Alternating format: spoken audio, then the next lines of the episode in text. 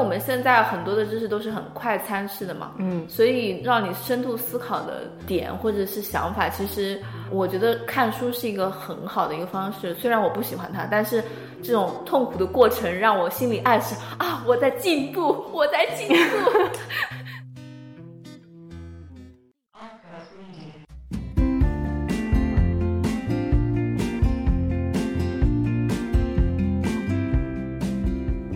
大家好，这里是船员电台，我是吉吉。赵帅因为一些原因，可能要缺席几次开饭了时间。趁此机会呢，我们邀请了艾克的用户体验总监 Flora 加入饭局，来跟他聊聊大家感兴趣的话题。欢迎 Flora。Hello，大家好，我是 Flora。大家应该不知道，艾克有一个小型的图书馆，其实就是一面书柜。我们把自己觉得有价值的书都会放在这儿，感兴趣的同学可以借走看。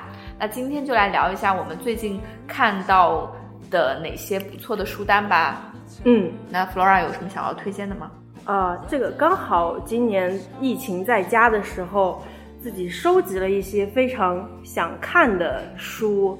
嗯，水平思考，这个是之前 Alien 有一个头脑风暴的一个方法，里面有一个那个串行事件，这个人好像就是出这个串行事件的。然后我是因为觉得当时他说的方法，我觉得还挺不错，但是呢，他好像没有讲的特别透。他那个方法是什么？我怎么没有印象？我们不太用。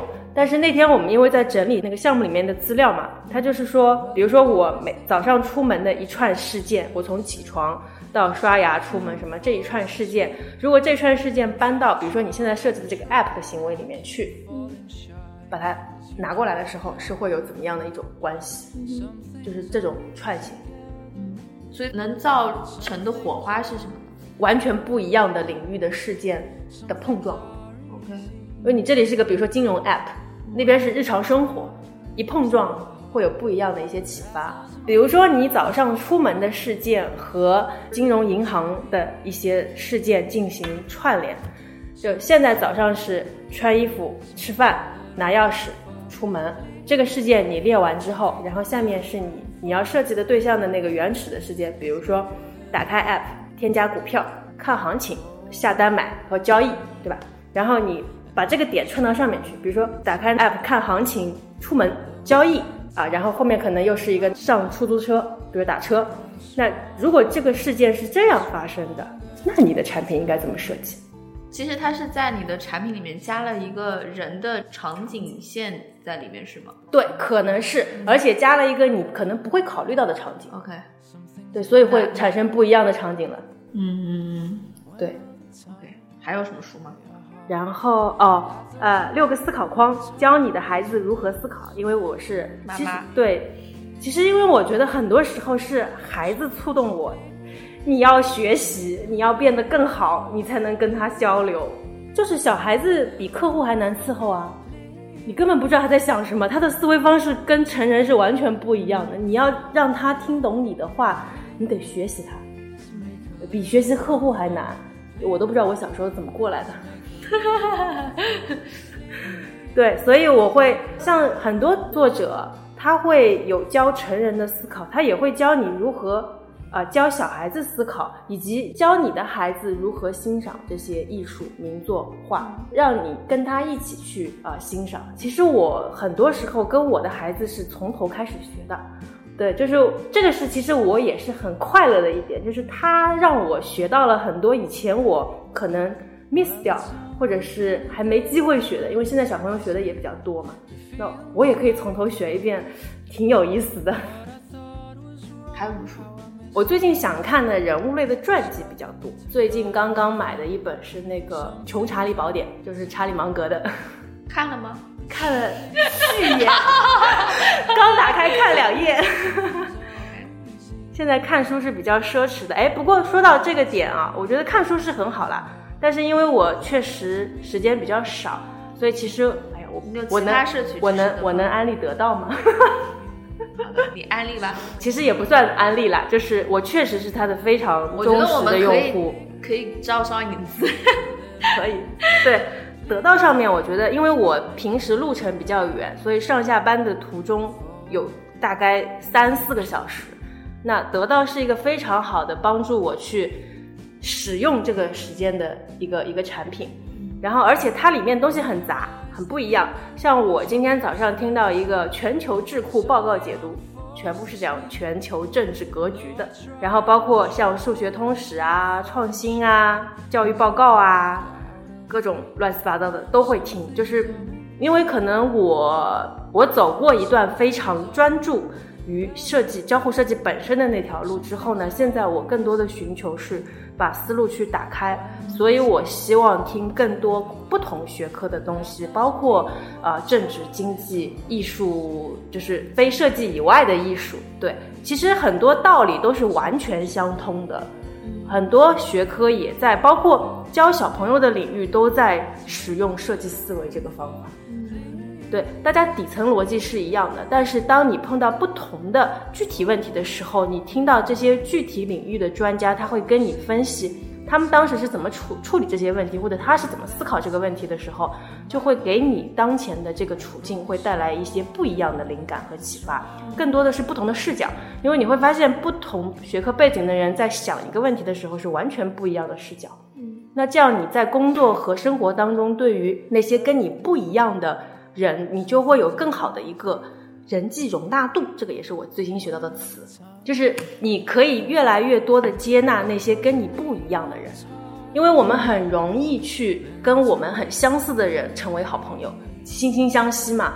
其实我本身就是这样的人，我之前很难跟那些我看不惯的人成为朋友，或者是多讲几句话，我不太擅长 social，对，但是我发现当你。知识面涉猎广了之后，你碰到不一样的人的时候，你有不同的理解角度之后，那你的跟他的这个 social 的可能性会提升。那这个我觉得是很有帮助的。嗯嗯。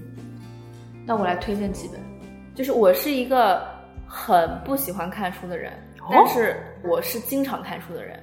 嗯，因为我看书的这个行为完全是在逼我自己，就是有那种焦虑。如果你不摄取一些让你觉得很难啃的知识，因为我们现在很多的知识都是很快餐式的嘛，嗯，所以让你深度思考的点或者是想法，其实我觉得看书是一个很好的一个方式。虽然我不喜欢它，但是这种痛苦的过程让我心里暗示啊，我在进步，我在进步，所以就会。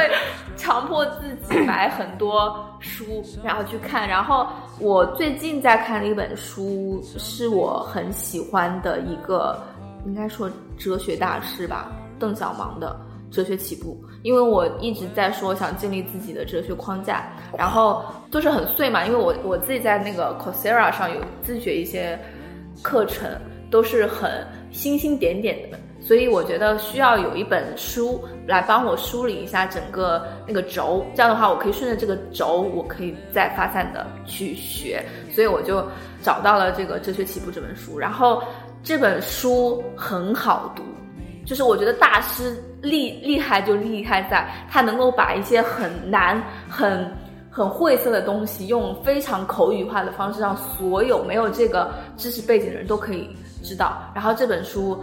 很容易读，而且很容易看上瘾，所以我推荐大家。然后还有两本书是我之前看过的，跟这本书很相似的，就是把一个很复杂的问题非常简单的说出来，我觉得很牛。我觉得有两类人很牛，要么把一个很简单的东西，它可以拆解成很零星很多的一些知识点，就是它可以发散出很多东西，然后把所有的东西都可以串到联系到这儿来。还有一个就是把复杂的问题简单化。那两本书都是同一个作者悉达多穆克吉，就是一本是《经传》，它其实是科普读物社科类的。然后他之前一本书是《癌症传》，所以都是医学和就是整个就是这个历史轴怎么来的，就是人类在这个方向是怎么研究的，他把它非常简单的说出来，所以。这两本书我也推荐，然后还有两本书，因为前段时间是三八妇女节嘛，这个也是我之前有有一个女权读物，它其实不是女权读物，我觉得是女权的启蒙书，我觉得 Flora 可以给你女儿看，嗯，它是一个包含十五条建议的女权主义宣言，虽然女权主义好像显得有点就是左派，对，但是其实我认为在这个社会环境下，因为男女不平等，所以应该是人人都应该是女权主义。这样的话才可以两性平等。女权主义其实就是两性平等，我认为是这样。所以，因为我对女权主义是很感兴趣的，所以我刚开始就想，哎，那我就先不要研究那么深，我就看一些科普读物。所以我就买了这本书。这本书呢，可能是很多西方家庭给小孩子看的，激发。男女平等的一本书吧，我可能生长的环境，我并没有很强烈的感受到男女不平等。但是我看了这本书之后，我发现其实只是我自己麻痹了而已，很多东西我只是没有感受到，没有那么敏感而已。其实两性不平等是存在的，其实是会有的啦。你对，我觉得我们这里其实还是挺 nice 的，就是真的，真的，你到大厂里面啊，同样的能力，你说同同工不同酬吗之类的？同样的能力，但是可能机会会不同。嗯，就女生可能你需要花更大的努力去争取。就像 Shelley Zandberg 不是有一本书吗？写给女生的《Lean In》。其实你会看到，女生你要达到那样的成就或者那样的成果，你需要加倍努力。嗯，这个这个是现实。然后跟女权有相关的。另外一本书是《第二性》，嗯，然后虽然说 经典读物了，虽然说它那个有有点厚重，但是我觉得很值得大家去读一读。嗯，以上，好。那么本期开饭了就到这里了。如果你们喜欢我们的节目，可以在各大音频平台搜索 ARK 船员电台订阅收听。如果你想要了解更多，可以在微信公众号搜索 ARK 创新咨询，关注我们。本期节目就到这里，我们下期再见，再见，拜拜，拜拜。